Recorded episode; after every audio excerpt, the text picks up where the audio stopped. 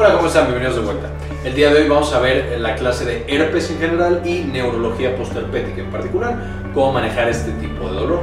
Por supuesto, si les gustan los videos de dolor, ya saben que tenemos en este momento el curso de manejo médico del dolor en línea en la página de Ahora Mejor. Dejamos el enlace en la parte de abajo. Ustedes, si accesan a ese curso, el curso eh, tiene un aval de 30 horas curriculares, avalado por la Asociación Mexicana el Estudio y Tratamiento del Dolor. Y por supuesto, podrán ver muchas de las clases que tenemos aquí de dolor y muchas más. Justo lo que quisimos hacer en ese curso era llevar al alumno, al que lo esté tomando, desde las bases moleculares del dolor hasta ya la parte clínica y la parte de tratamiento. Entonces les sugiero mucho que se metan al curso, que lo vean, ya tendrán su certificado y su diploma de que lo cumplieron y que saben eh, por lo menos lo básico del manejo del dolor. Y por supuesto también ver este video que les servirá para entender específicamente el dolor en el paciente que tiene herpes. Empezamos.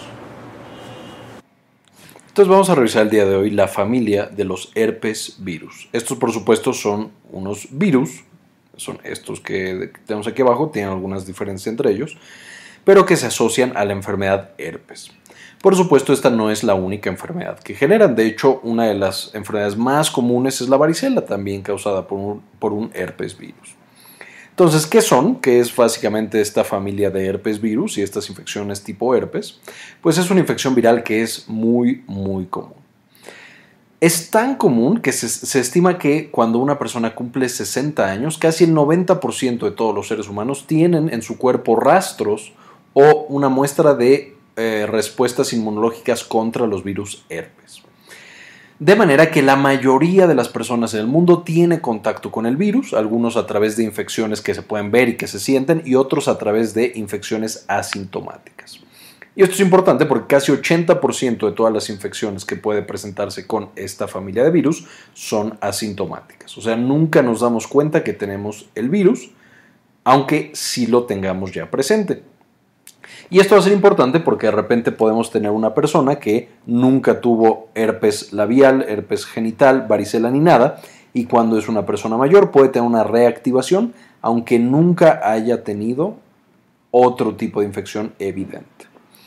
Otra característica es que en muchos pacientes las infecciones son recurrentes. Esto es que tienen manifestaciones clínicas, de los que sí las tienen, tienen manifestaciones clínicas, se les da tratamiento y se les quita, y después de un tiempo y bajo ciertas características y condiciones, vuelven a tener manifestaciones eh, clínicas. De hecho, hay personas que pueden incluso tener varias veces en un mismo año y por muchos años de su vida infecciones recurrentes con herpes. Eh, de diferentes tipos. Y es importante también porque en pacientes que tienen inmunosupresión, o sea que su sistema inmune no está funcionando de manera adecuada, o en pacientes que tienen otras enfermedades que pueden llegar a complicar o a facilitar la aparición de este herpes, pueden generar infecciones muy serias y potencialmente letales, desde neumonías hasta incluso encefalitis o algunas patologías autoinmunes asociadas a estas infecciones por la familia de los virus herpes. Entonces, en general, los virus herpes son virus de ADN de doble cadena. Esto significa que el ADN se parece mucho a nuestro ADN humano. Al parecerse mucho a nuestro ADN humano, le es fácil a este virus entrar en nuestras células y ahí permanecer latente. Lo vamos a ver un poco más adelante. Pero esencialmente puede entrar y quedarse quieto mucho tiempo y después reactivarse cuando bajan las defensas y baja nuestro sistema inmune y tenemos principalmente ocho patógenos en la familia de los virus herpes. Ocho son los responsables, son virus de este tipo, cambiar un poquito, eh, generando toda la gama de infecciones asociadas al herpes. La manera en la que ataca o, o, la progresión natural es primero tenemos la infección aguda, ya sea sintomática o asintomática. Después estamos infectando a otras personas, entonces vamos por ahí y otras personas adquieren el virus queda latente, especialmente en neuronas y también en linfocitos B, y después de un tiempo se reactiva de nuevo cuando nuestro sistema inmune baja. Y de estas personas que nosotros vamos infectando, cuando tenemos la infección aguda, la mayoría no van a tener síntomas, van a tener el virus, más adelante pueden tener la recaída, pero no tienen síntomas en este primer episodio. Entonces, si conocen a alguien que tuvo herpes en algún punto y ustedes nunca les ha dado, pero estuvieron en contacto más o menos cercano con esa persona, cuidado, porque podrían tener ya el herpes dentro de su cuerpo y no saberlo todavía. Entonces de los 8 tenemos aquí los 8 subtipos de herpes, del 1 al 8, y tenemos el otro nombre con el que se le puede conocer. Entonces el herpes tipo 1 es el herpes tradicionalmente conocido como labial, ese afecta la cavidad oral y la boca y genera gingivoestomatitis y queratoconjuntivitis herpética. O sea, infecta básicamente cavidad oral e infecta también los ojos. Este herpes labial puede afectar otras partes del cuerpo, pero es más común justamente en la boca y cavidad oral, por eso se llama herpes labial. Mientras que el herpes tipo 2, muy similar al 1, se le conoce también como herpes genital y genera herpes genital. Esas úlceras y lesiones altamente dolorosas, puede causar disuria, puede infectar incluso eh, otras estructuras, hasta la próstata, y generar de nuevo mucho dolor y por supuesto transmitirse de manera sexual. También el herpes labial, pero bueno, este es característico de la transmisión sexual. El número 3 es el virus varicela zoster, o general la enfermedad conocida como varicela zoster, también conocida como viruela loca, y eh, genera, por supuesto, la varicela. Esta enfermedad que le da a los niños pequeños, en las que se llenan de granitos, les dan mucha comezón y después se les van quitando. La varicela es muy frecuente, o era muy frecuente antes de que existiera la vacuna, era muy frecuente en niños, y por supuesto los niños se infectaban, el virus quedaba latente en su cuerpo y cuando eran grandes, ahí tenían el riesgo, y bajado su sistema inmune, tienen el riesgo de la reactivación, no en forma de varicela, sino en forma de herpes zóster, que vamos a mencionar un poco más adelante.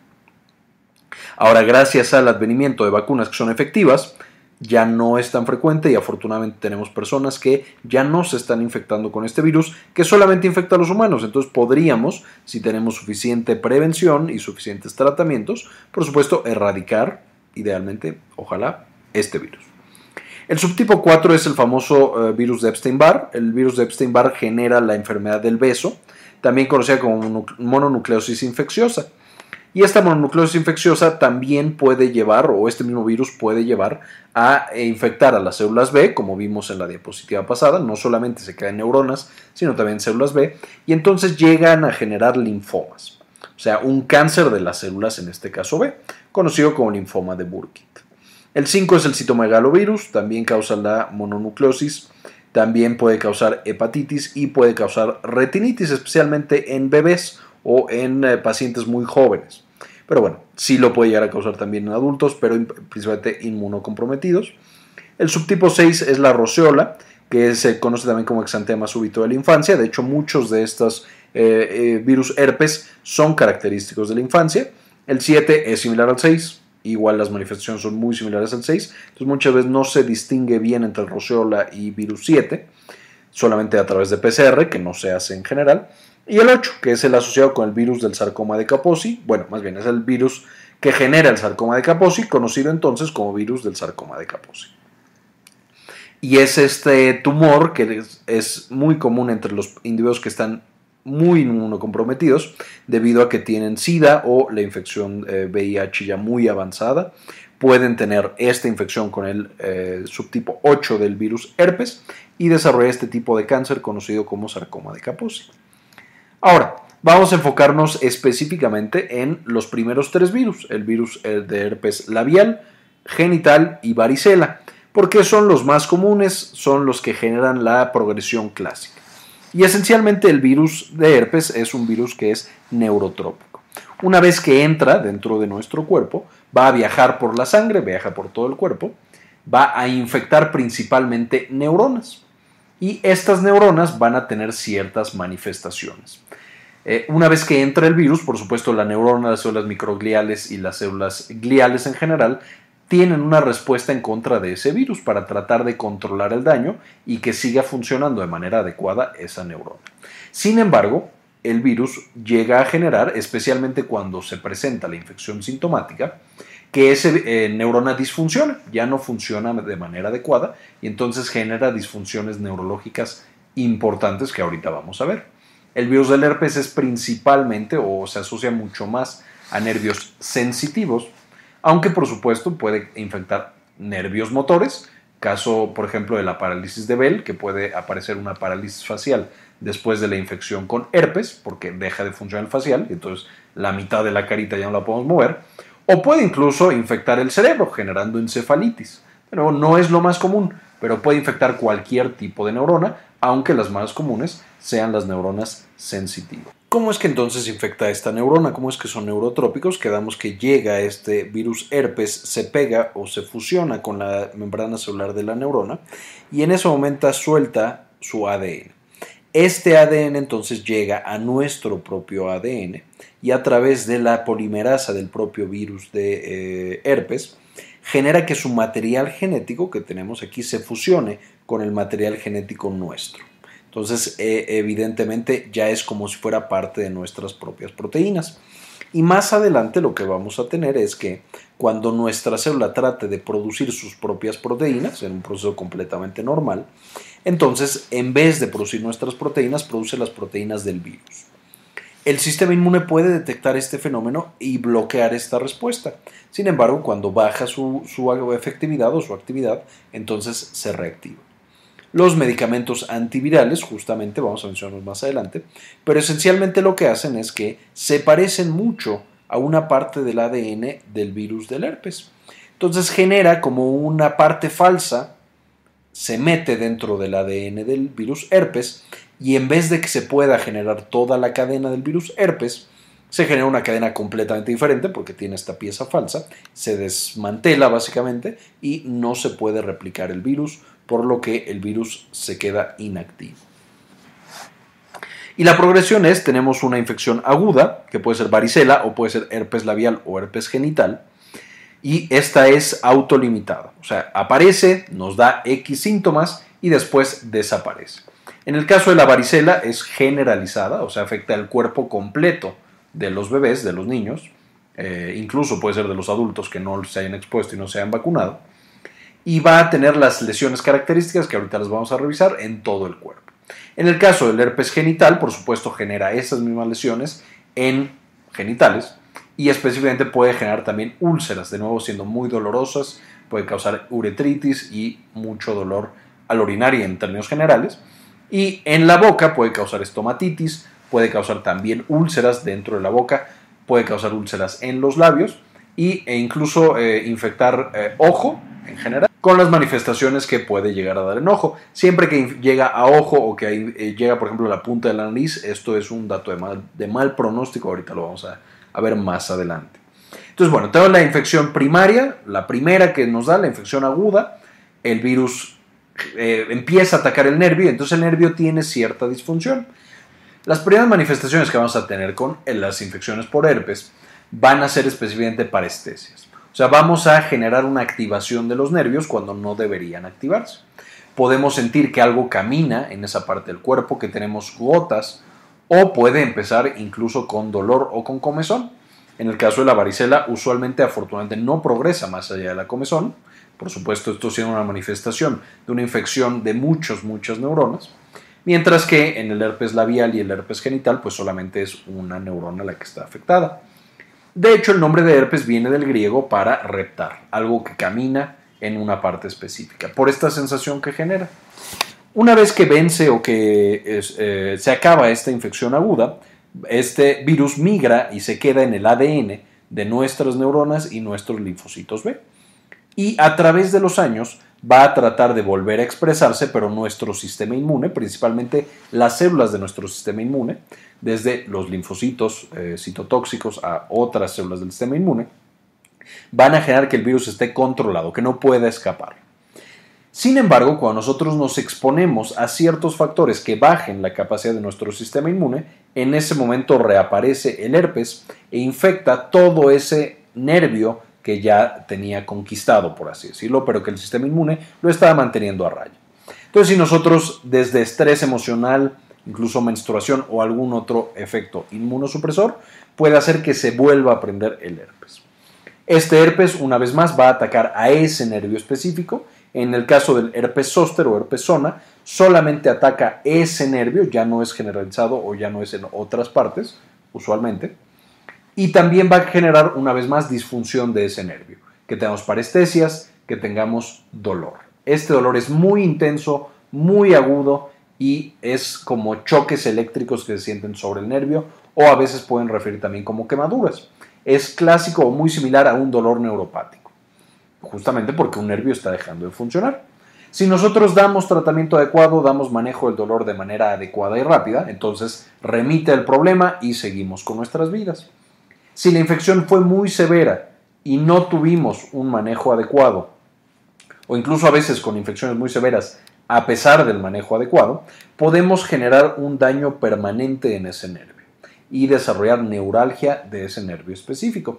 Característico puede ser la neuralgia del trigémino, que puede llegar a darse después de estas eh, infecciones herpéticas. Y son estos momentos en los cuales desarrollamos dolor neuropático, que ya lo vimos en otro video, les dejo el enlace acá arriba. Este dolor neuropático ya es difícil de tratar, es muy intenso, es persistente y dura más allá de lo que duraba la infección. O sea, incluso cuando se quitan completamente las lesiones de herpes, podemos mantenernos a ese nervio dañado generando dolor intenso. Algunos pacientes más afortunados tienen daño nervioso solamente como, ah, es que fíjate que ya no siento bien el frío o el calor, o de repente siento cositas pero no me genera dolor constante. Pero entonces esas son otras manifestaciones de daño nervioso. Y por supuesto, ya mencionamos también, puede haber compromiso motor si se contamina o se infecta un nervio motor generando parálisis en algún lado. Entonces, aquí tenemos la varicela. Tenemos un pequeñín que de repente empiezan a salirse esas manchitas rojas y va a tener de todo tipo de manchitas rojas, desde solamente manchas hasta ya pápulas, vesículas e incluso costras. O sea, primero solamente se pone roja la piel, luego se inflama y se llena de líquido transparente, siendo eso eh, un dato de que tiene un poco más de inflamación. Después esa bolita de líquido transparente se convierte en una bolita con líquido ya más oscuro, similar al pus. Y por supuesto después se quita eso, queda como un pequeño cráter y se tiene que hacer la costra para repararse. La característica de la varicela es que van a tener todas al mismo tiempo. Entonces tienen todas al mismo tiempo, por lo cual es conocida como la viruela loca. Y la tienen también en todo el cuerpo. Afortunadamente, una vez más, ya que tenemos la vacuna, esto no es tan frecuente. Una vez que este pequeñín tiene en todo su cuerpecito la infección, el virus entonces se queda atrapado, o no atrapado, pero latente, en los ganglios, por ejemplo en el ganglio eh, trigeminal y en los ganglios nerviosos de todo el cuerpo. Porque dejó su ADN ahí como el caballo de Troya, esperando el momento adecuado para poder salir y atacar. Ahora, este niño crece, pasa su vida, pasan años y de pronto algo sucede. Uno puede tener fiebre por otra infección completamente diferente. La fiebre altera tantas prostaglandinas, baja la respuesta del sistema inmune y se vuelve a prender el virus herpes. Puede tener trauma o estrés emocional, entonces exámenes o algo muy malo le pasa, el fallecimiento de algún familiar y se reactiva el herpes. La exposición al sol, debido a que los rayos ultravioleta generan la producción de vitamina D y la vitamina D baja la respuesta del sistema inmune y eso prende otra vez la eh, respuesta del herpes. La menstruación en las mujeres, de hecho hay pacientes que cada vez que van a menstruar pueden tener reactivaciones de herpes, por supuesto cuando es seria la enfermedad. Cuando envejecemos, simplemente el hecho de envejecer es de los principales factores de riesgo, porque en el envejecimiento nuestro sistema inmune empieza a trabajar menos, especialmente la respuesta celular. O sea, las células de nuestro sistema inmune ya no funcionan tan bien. Es por esto que la vejez es uno de los principales factores de riesgo y de hecho va a ser uno de los principales factores que nos va a decir qué es lo que tenemos que hacer con estos pacientes. Por supuesto, las personas que toman fármacos inmunosupresores, ya sea que tengan desde asma o eh, trasplantes de órganos o alguna otra enfermedad en la cual enfermedades autoinmunes, al tomar fármacos inmunosupresores aumentan el riesgo de que el herpes se reactive, pues porque justamente están apagando su sistema inmune. Y otros factores inmunosupresores, como el VIH, como algunos trastornos endócrinos tipo Cushing, algunas otras características. ¿Qué es lo que va a pasar entonces? Tenemos ya una persona adulta en la cual empieza a desarrollar también lesiones. Y estas lesiones son más características eh, o más uniformes, son más tipo pústula, aunque también pueden tener manchas. Usualmente se da en un solo fibra nerviosa, aunque puede llegar a darse en otras, y se asocia por supuesto con inflamación y con un dolor intenso. Muchas veces los pacientes refieren que es un dolor 10 de 10 de los dolores más intensos que han sentido en su vida. De nuevo, un dolor muy ardoroso que no remite con nada, que el paciente puede tomar ibuprofeno, naproxeno y aspirina y no baja para nada el dolor. Además, puede llegar a presentar ciertas alteraciones motoras y puede llegar a presentar, por supuesto, también hinchazón. En el caso de las infecciones eh, herpéticas, vamos a ver que en estas reactivaciones, cuando ya tenemos herpes zóster, hay ciertos datos que nos deben de preocupar por ser una infección más severa. Por ejemplo, el hecho de que tengamos una infección en la punta de la nariz o que llegue hasta ahí. Cualquier infección que pueda llegar hasta el ojo también es preocupante. Y también estas infecciones eh, tengan un compromiso neurológico importante desde el principio bastante evidente. Este es otro ejemplo. Este no es en la cara, sin embargo es en el tórax, es en el eh, abdomen más bien. Y entonces tenemos que también aquí es un solo nervio. Este herpes entonces sigue el trayecto de un dermatomo, de un solo nervio, y al ser un solo dermatomo, no pasa de la línea media. La lesión clásica de herpes va de la médula espinal hacia un lado específico por un solo nivel y se detiene en la línea media. De nuevo generando un dolor intenso, un dolor que no cede con nada. El paciente no soporta ni siquiera que le toquen o que le pongan la ropa encima. Ahora ya mencionamos algunas, pero ¿cuáles son las características clínicas de esta infección? Pues usualmente es unilateral, esto significa no cruza la línea media, solo sigue uno de los nervios. Dos, va a recorrer el trayecto de un ganglio sensitivo. podemos tal cual delimitar y ver prácticamente el nervio por la inflamación que se está generando. Usualmente afecta a un solo dermatomo en el 80% de los casos, aunque hay ocasiones en las cuales puede afectar a los dermatomos superiores o inferiores con respecto al original, en el que está más afectado. En términos generales, se puede dar o, se da de manera frecuente en tórax o en trigémino, en cualquiera de las ramas. Sin embargo, también estas, eh, si se da en tórax o trigémino, específicamente en la rama oftálmica, puede ser de un, peor pronóstico y puede ser un factor de riesgo para que se genere una eh, neuropatía más adelante.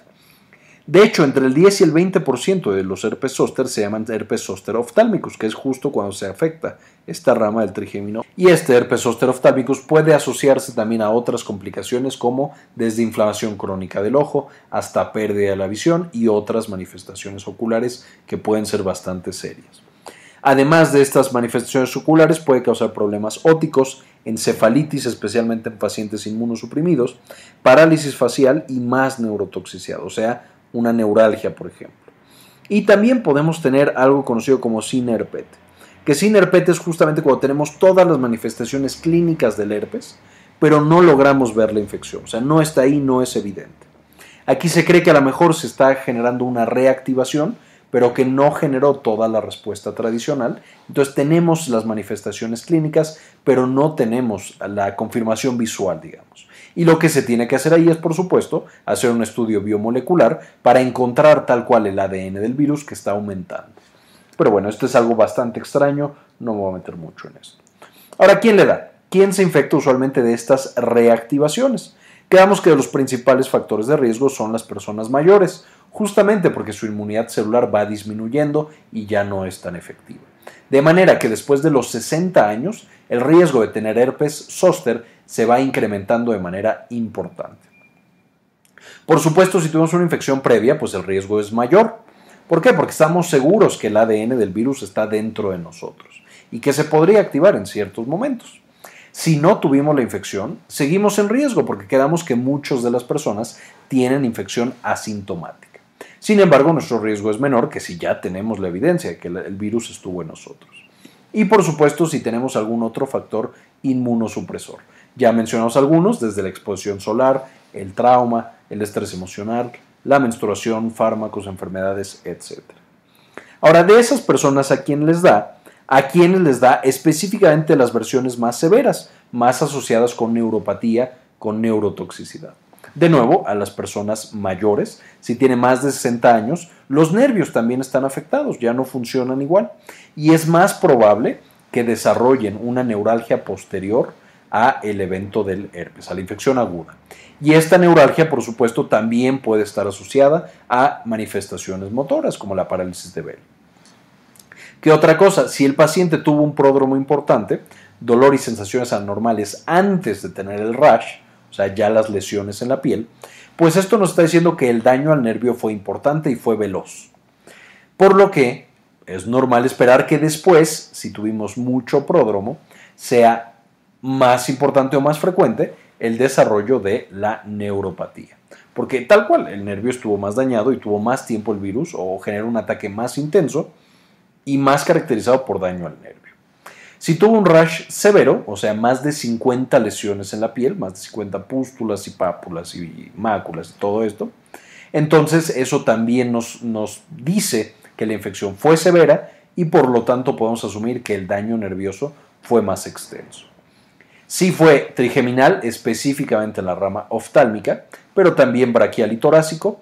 Eso también tiene un riesgo mayor de desarrollar neuralgia posterpética.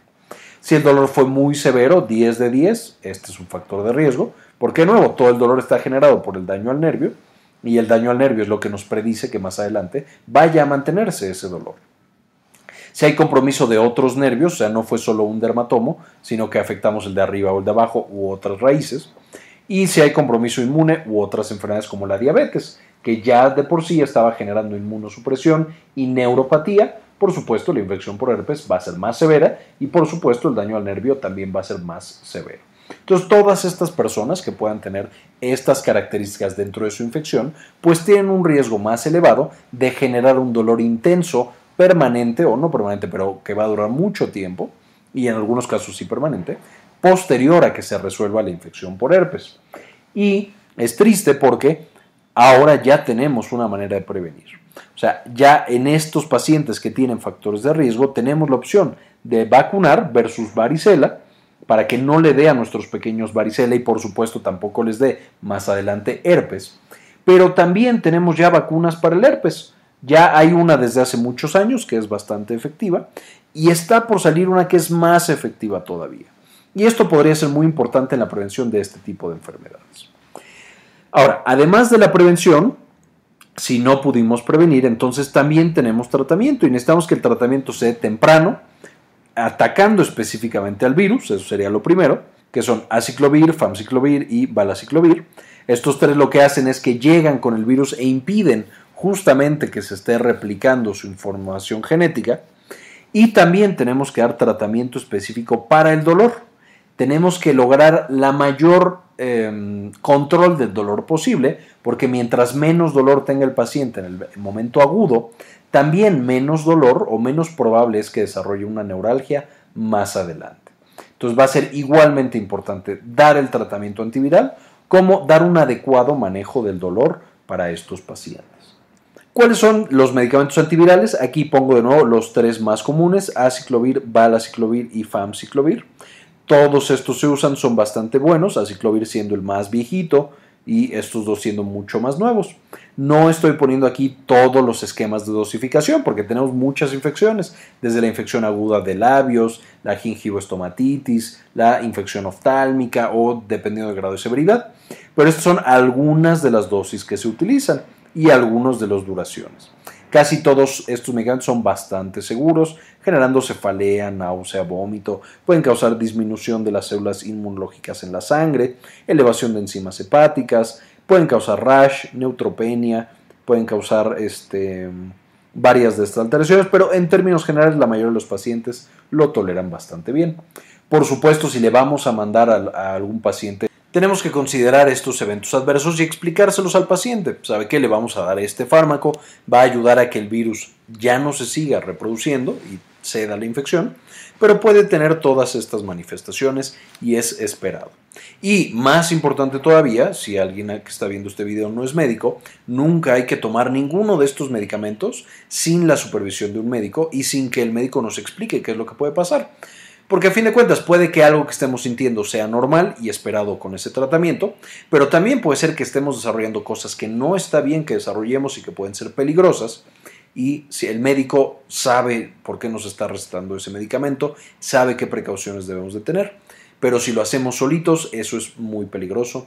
Nunca hay que tomar medicamentos sin la supervisión y el conocimiento de, de nuestro médico. Ahora, la vacuna, volviendo un poquito a la vacuna, aquí voy a hablar específicamente de la vacuna del herpes. ¿Es bueno ponerse la vacuna? Por supuesto que sí. Todas las personas después de los 60 años deberían ponerse la vacuna del herpes.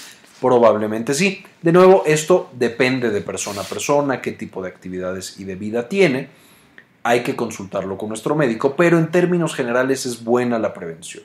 Entonces, Entonces, hablemos un poquito más acerca de la vacuna. Ya vemos que la vacuna, como todas las vacunas, es una intervención muy poderosa. Es muy efectiva y por lo tanto se recomienda en la mayoría de los lugares a todas las personas mayores de 60 años. Y de nuevo hay algunas que requieren volver a administrarse. Eh, esperamos que con esta nueva ya no sea necesario, pero bueno, eso todavía no ha sido comprobado y todavía no sale. Con la vacuna que sí tenemos, ¿qué tan buena es? Bueno, pues si vacunáramos a toda la población de un sitio específico, veríamos que por cada 11 personas que reciban la vacuna, podríamos evitar un caso de herpes zóster. O sea, por cada 11, un herpes zóster menos habría en ese lugar. Por cada 43 personas eh, tendríamos una neuralgia postherpética menos podríamos evitar hasta 23.319 muertes por esta infección, por el virus de herpes severo, que afecta, por ejemplo, pulmones o cerebro, principalmente cerebro. Podríamos reducir 3.762 años de vida perdidos en cuanto a calidad de vida y 165 quali, de nuevo un parámetro de calidad de vida. De manera que usando la vacuna de manera generalizada, podríamos tener un impacto inmenso en la cantidad de infecciones que hay, especialmente en las poblaciones de riesgo, que son los pacientes mayores de 60 años. De manera que la, vacuna es una intervención súper, súper importante. Ahora, ¿qué pasa con un paciente que ya tuvo el herpes zóster, no se vacunó y entonces se infecta y desarrolla una neuralgia, o sea, desarrolla dolor intenso y dolor persistente? La primera línea de fármacos que podemos usar en estos pacientes son cualquiera de estos tres. bloqueadores de canales de calcio. Estos hay que recordar que es un medicamento que funciona generalizado. Tenemos lidocaína. Este es un medicamento local con sus ventajas y desventajas. Y los antidepresivos tricíclicos. Cualquiera de estos tres, cualquiera de los fármacos en estas familias, puede ser considerado como primera línea para los pacientes. Esto no significa que los pacientes deban siempre empezar con esto, sin embargo, en general, los pacientes deberían empezar con esto a menos que tengan alguna otra característica que lo impida. La segunda línea, o sea, fármacos que son un poco menos efectivos o por lo menos la evidencia no los ha respaldado de manera tan eh, clara, tenemos a los fármacos opioides, cualquier opioide, la capsaicina en parches y la capsaicina en crema. Que bueno, capsaicina en parches y en crema ni siquiera hay, eh, digamos, muchas presentaciones en México y en el resto de América Latina. Eso es difícil de conseguir realmente. Y los opioides casi no se utilizan tristemente. Pero bueno, se pueden usar como segunda línea para el dolor cuando es muy intenso este dolor por herpes. Es importante mencionar que, a pesar de que lo menciono como fármacos para la neuralgia postherpética, son estos mismos fármacos los que se dan para controlar el dolor por la infección aguda de herpes. Entonces nosotros si tenemos un paciente con infección en este instante, le podemos manejar bloqueadores de canales de calcio, lidocaína o antidepresivos tricíclicos, viendo cuál es el que le funcione mejor. Gabapentina y pregabalina son de los que más se utilizan, este, pero bueno, hay otras opciones. Y en el caso de que el paciente no pudiera consumirlos, tenga alergia o lo que sea, podemos manejarlo con esta otra línea. De nuevo, esto mejora la calidad de vida durante la infección aguda, pero además previene o disminuye el riesgo de que aparezca neuralgia más adelante en la infección o ya que se quita la infección. Y aquí está, de nuevo, un poco del resumen de las guías que tenemos este, gabapentina siendo de los primera línea de lo que más se usa. Aquí estarían las dosis y aquí los eventos adversos. Eh, por supuesto hay que tener cuidado, hay que evaluar de nuevo muy bien a los pacientes antes de darle los fármacos. Eh, recordando que los beta bloqueadores, perdónenme, los bloqueadores de canales de calcio pueden generar desde caídas, mareo, ataxia, etc. Entonces en los pacientes mayores, que ya quedamos es un importante factor de riesgo, puede no estar tan recomendado esta línea de, tratamientos. Este, eh, tenemos también los, eh, en primera línea los antidepresivos tricíclicos, teniendo también mareo, también caídas, también efectos antiserotoninérgicos, etc. La lidocaína, bueno, pues es, es local, es bastante accesible, bastante fácil aunque puede llegar a causar también otros eventos adversos. La segunda línea, aquí están los opioides más utilizados, cosas como la morfina y la oxicodona. Este, el tramadol también se puede utilizar, especialmente si el dolor no es muy severo. Y tiene la gran ventaja que el tramadol, a diferencia de otros eh, opioides, también inhibe la recaptura de serotonina, por lo que en estos tipos de dolores, dolores tipo neuropático o asociados a daño nervioso, puede incluso tener algo de ventaja conforme a los otros opioides, además de ser menos adictivo. Este, y por último, recordar que ya vimos cuáles son los fármacos, la primera opción y la segunda opción, o primera línea y segunda línea. Pero recordemos que siempre para los pacientes mayores, especialmente mayores de 60 años, ellos ya responden diferente a los fármacos. De manera que fármacos que son muy seguros en la población joven, en estos pacientes mayores ya no son tan seguros. Para eso tengo la lista de BIRS, esta lista de medicamentos que están potencialmente contraindicados en población de adultos mayores. Siempre que tengamos un paciente mayor hay que checar la lista de BIRS para ver si lo que le vamos a mandar está incluido y se puede mandar, pero con precauciones especiales.